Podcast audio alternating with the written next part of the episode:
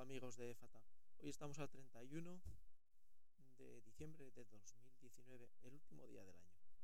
Y bueno, pues EFATA, que es un canal creado por Raúl Gavín y Eliseo Javier Aso, que lo único que pretenden es expresar su catolicidad, su fe y su vida dentro de la Iglesia Católica, pues hoy trae un pasaje especial, un pasaje especial porque a pesar de nuestro silencio en estas semanas, porque bueno, pues las tareas y las dificultades de la vida nos han impedido el poder traer nuestros pensamientos, nuestras oraciones y nuestros anhelos a este canal.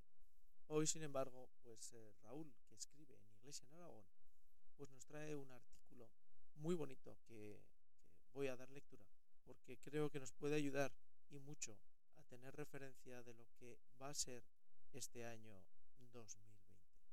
Sí, porque para muchos de nosotros, eh, bueno, pues cuando comienza el año, pretendemos que el año esté lleno de buenos augurios, que dirían los latinos, y esos buenos augurios, pues en muchas ocasiones son augurios que viven y nacen desde la carne, desde nuestra carne, desde nuestra humanidad.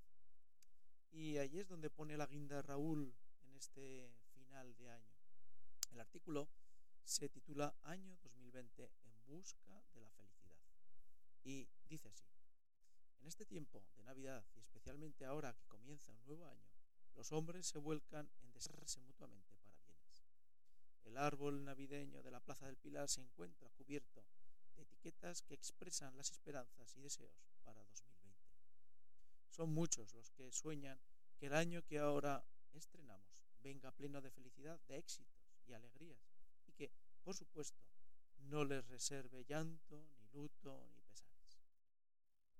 Dios no necesita que escribamos cuáles son nuestros anhelos. Él conoce perfectamente nuestros sueños y solo Él puede saciar nuestras aspiraciones más profundas. Buscamos la felicidad entendiendo esta como la satisfacción continuada de nuestro ego. Y por si alguien no se había dado cuenta todavía, alcanzar este tipo de felicidad es ilusorio. Nacemos y vivimos en precariedad y nos relacionamos a sí mismo con idéntica fragilidad.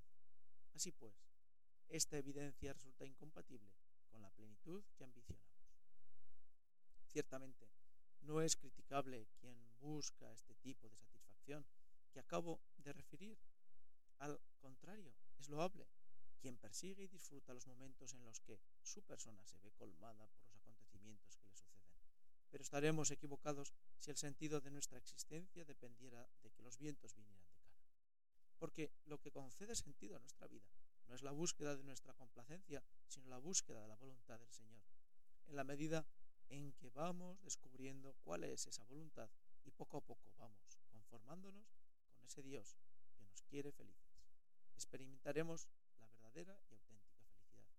Dice San Agustín que si somos hijos de Dios, tenemos categoría de dioses, somos dioses. Por tanto, desde esta perspectiva, todo se esclarece y nuestras amarguras y tribulaciones adquieren un carácter interino y se convierten únicamente en fugaces compañeras de un camino que nos conduce a la plenitud y a la plena satisfacción de nuestras aspiraciones. Como expresaba sabiamente Benedicto XVI, el presente, aunque sea un presente fatigoso, se puede vivir y aceptar si lleva hacia una meta, si podemos estar seguros de que esta meta, y si esta meta es tan grande que justifique el esfuerzo del camino, es. Conociendo cuál es el camino que nos conduce a la meta y cuál es la verdad que ilumina nuestros pasos, disfrutaremos de un año 2020 lleno de vida. Feliz año y feliz vida, termina en el artículo de Iglesia en Aragón.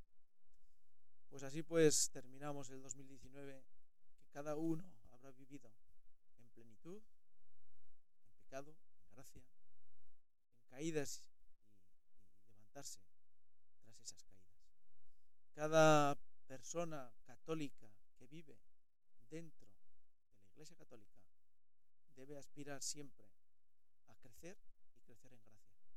Esa es nuestra misión mientras estamos en la tierra. Y ayudar a los que están con nosotros, pueden caminar también en esa luz, en esa verdad. Hasta aquí, pues, Éfata en el 2019. Seguro que en el 2020 vendrán otros capítulos, otros episodios donde intentaremos dar luz